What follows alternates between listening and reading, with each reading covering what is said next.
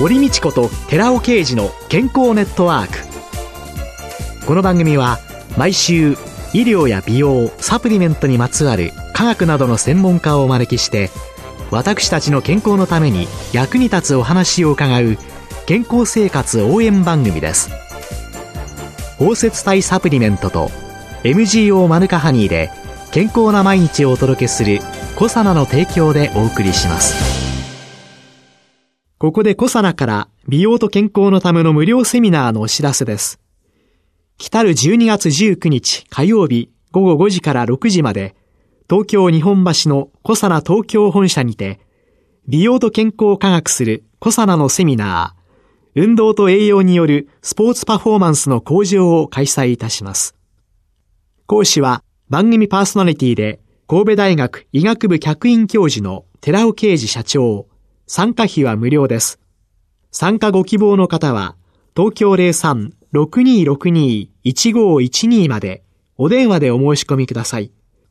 小サナから美容と健康のための無料セミナーのお知らせでした。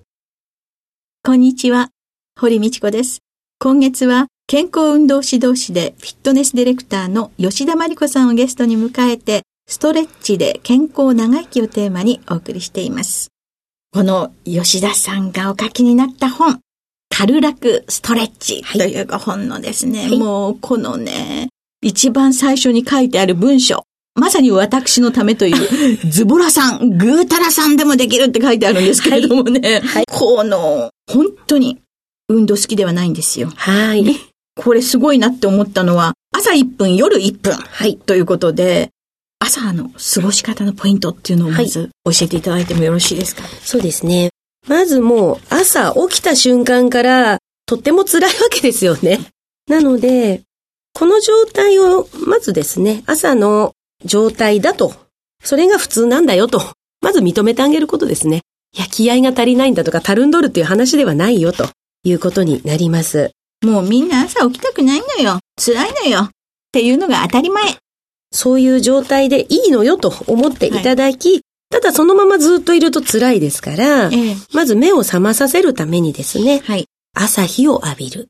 はい。光を浴びていただきたい。これできれば太陽の光がいいですね。はい。朝の光を浴びます。はい。そうすると脳内物質のね、セロトニンというものが分泌されます。なので、朝起きたらこう、目パチッと開きますよね。はい。ちょっと1分ぐらい目を開けてるだけで、これだけでも目が覚めます。あ、お布団の中で。お布団の中で目開けて。目開けてる。開けて、とりあえず、ああ、つぶっちゃうつぶっちゃうと思っても、とりあえず目を開ける。はい。できれば窓の方とかを見ていただいて、うん、目に光が入るようにしていただきたいですね。はい、で、ちょっと目が開いてきたら手足をもそもそもそもそ動かしていただく。握ったり開いたり、はい、曲げたり伸ばしたり、足首を回したり。もうそれだけでも、体の中で、あ、起きるんだなっていうスイッチが入りますので、そこからゆっくり行動していただくとね、いいかなと思います。じゃあ、朝の光を浴びて、はい、朝ですよ、モード。そして、手首とか、はい、足とか、はい、いろんなところをくるくる動かしてみる。はい、ということが、朝のスイッチが入っていく、という背景になってくる。はい、じゃあ、今度は寝るときっていうのはどう？そうですね。寝るときは、また、寝るためのスイッチというのをね、入れたいんですけれども、朝の方がパチッと入るんですが、はい、夜は若干こう、だんだんだんだん落としていくっていうような段階を踏んでいただいた方がいいんですよ。なので、夜の場合はですね、2時間ぐらい余裕を持ってやっていただけるとね、一番いいんですよね。夜はお休みモードは2時間ぐらい時間をかけてゆっくりゆっくりそうするとその夜の過ごし方のポイントっていうのは？はい。まずですね、興奮状態になっていると寝られないので、その2時間はゆったりまったり過ごしてほしいんですよ。はいはい。なので興奮するような、寝る直前まで激しい運動をするとか、熱いお風呂に入るとか、ゲームとか、映画とか、パソコンとかスマホとか、こうチカチカするようなものは、寝る2時間前には置いといてってお願いしたいんですね。ああ。自分を大事にしてあげましょう。楽に起きれるようになるためには、やっぱりいい質の睡眠をとりたいので、いい質の睡眠をとるためには、そこに入る前の段階で、丁寧に過ごしていただけるとね、本当はいいかなって、自分の反省も含めて その丁寧な過ごし方のポイントっていうのは、例えば、はい、こんな風に過ごすといいんじゃないですかっていうのなんかありますか？そうです。ね。まず、ぬるめの温度のお風呂にゆっくり入るとか、ゆったりとした音楽をかけて、まあ、ガッチャガチャやかましいテレビを早めに切るとか、うん。あとはアロマなんかのいい香りを楽しんでみたりとか、まあ女性の方だったら、ゆっくりこうボディケアをしてあげたりとか、そんな中でゆっくりストレッチをしたり、ヨガをしたりするのもいいかなというふうに思いますし、そうするとそういう中で夜のおすすめストレッチってどんなのがあるんですか？そうですね、もうゴロンと横になっていただいた状態でねじったり、伸ばしたり、足上げてブラブラしたり、手を上げてブラブラしたり、えあと耳たぶをね、揉んであげたりとかっていうのも結構おすすめですね。え、耳たぶを揉むんですか？はい。これ朝夕できるんですけども、ええ。朝はちょっとこう気合を入れるためにちょっと若干力入れめな感じで、ええ。夜はもう優しく優しくええ。揉んであげる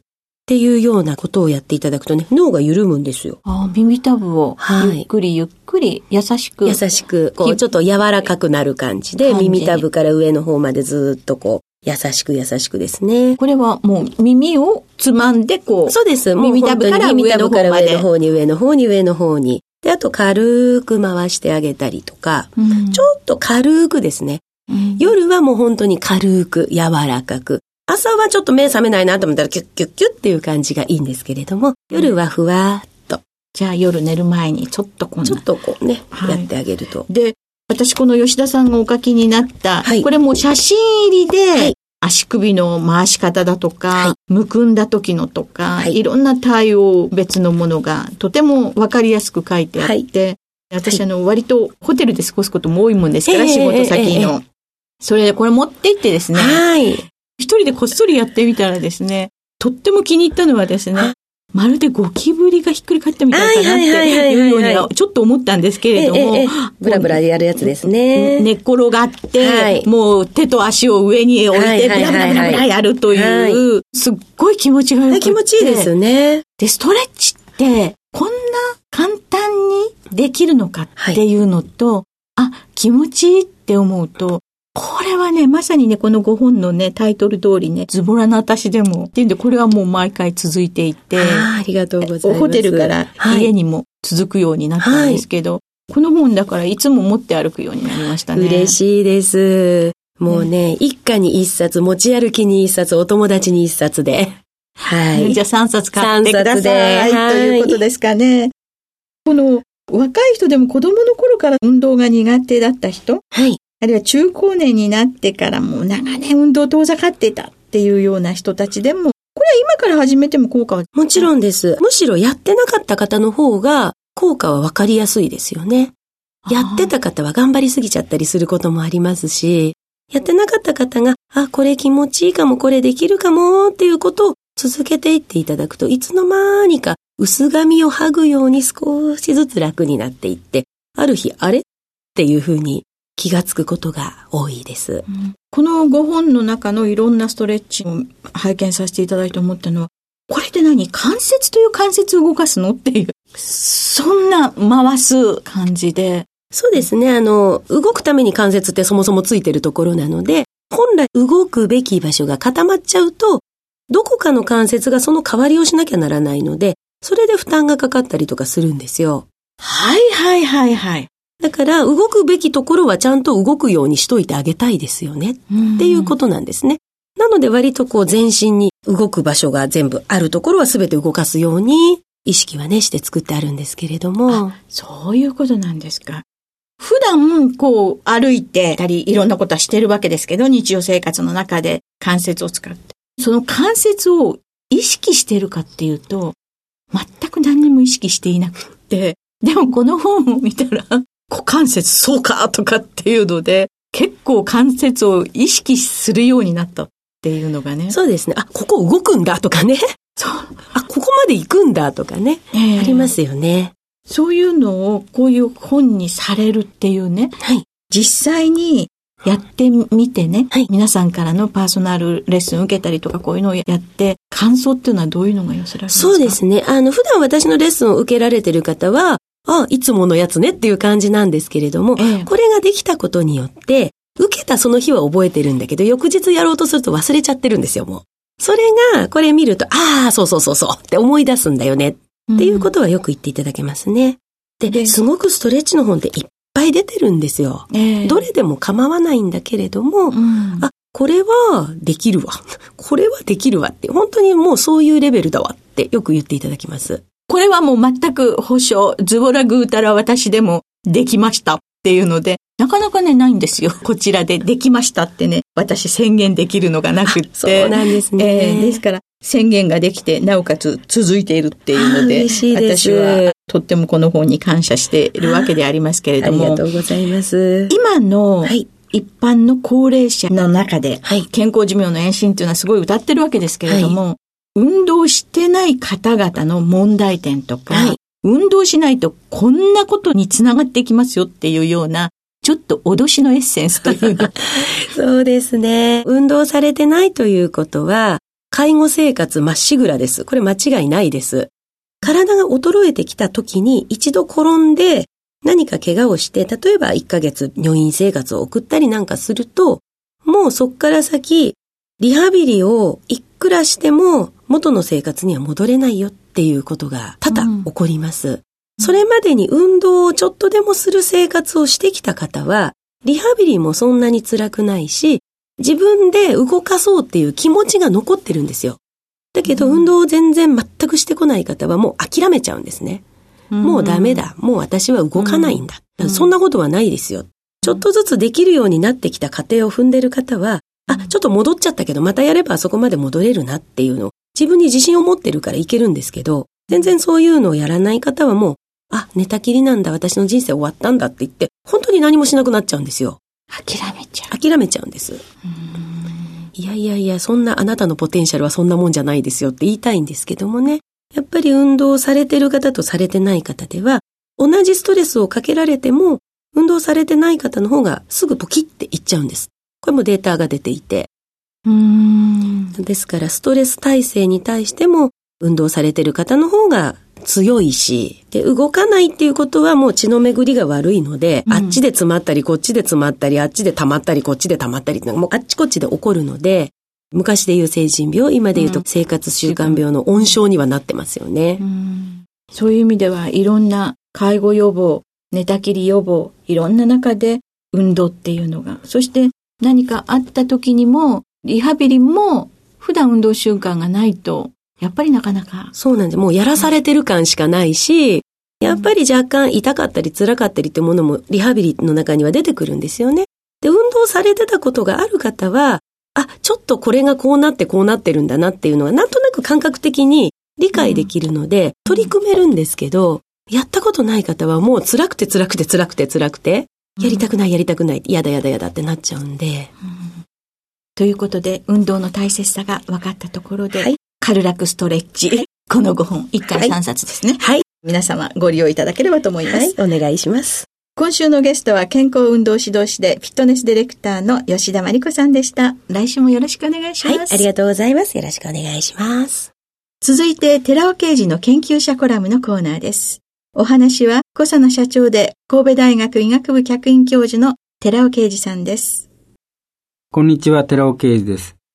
今週は先週に引き続き、アルファオリゴパウダーの力についてお話ししています。従来の粉末牛乳としては、牛乳を噴霧乾燥等によって粉乳に加工し、粉乳の状態で保存する方法が一般的で、全子粉乳と脱脂粉乳の2種類があります。全子粉乳は生乳または牛乳をそのまま加熱化で水分除去、粉末化したものですが、含有する不飽和脂肪酸類、油脂が酸化を受けやすく、保存性に劣るほか、加熱臭などにより生乳とは大きく異なった風味になる点が問題です。一方、脱脂粉乳は生乳または牛乳を脱脂後水分除去、粉末化したものであり、油脂含量が少なく、全子粉乳に比べ保存性は良好であるものの、風味の点で全粉乳より劣り、そのままでは飲用に供するには適していません。全子粉乳と脱脂粉乳のいずれも油脂に関わる問題なのです。アルファオリゴ糖の油脂安定化作用を利用すれば、含有されている油脂を除去することなく包摂安定化し、牛乳を粉末化することが可能です。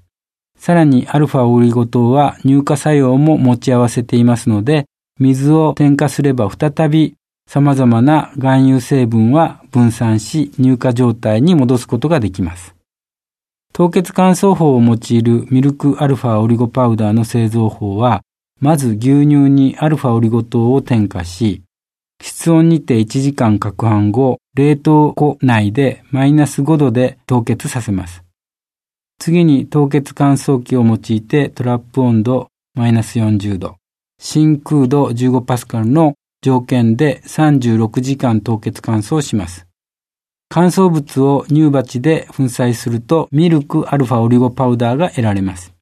そして噴霧乾燥法を用いるミルクアルファオリゴパウダーの製造は牛乳にアルファオリゴ糖を添加し、室温にて1時間攪拌後、アルファオリゴ糖を含む固形分30重量パーセントに濃縮します。得られた濃縮乳を噴霧乾燥機を用いて入り口温度100度、ブロワー流量毎分0.8立方メーター、空気圧力150キロパスカルの条件で噴霧乾燥を行います。乾燥物を乳鉢で粉砕すると凍結乾燥法と同様にミルクアルファオリゴパウダーが得られます。このようにして得られたミルクアルファオリゴパウダーは水を加えると元の牛乳状態に復元できます。このミルクアルファオリゴパウダーの利点として長期保存が可能である。加熱臭や油脂酸化による悪臭を生じない。輸送コストが低減できる。水で元の生乳の状態風味に再現可能である。アルファオリゴ糖の効能を付加した高機能乳である。栄養成分、プロテイン、コエンザミ Q10、Rα リポ酸などの添加が容易である。等が挙げられます。来週も引き続きアルファオリゴパウダー化による解決例を挙げていきます。お話は小佐野社長の寺尾啓二さんでした。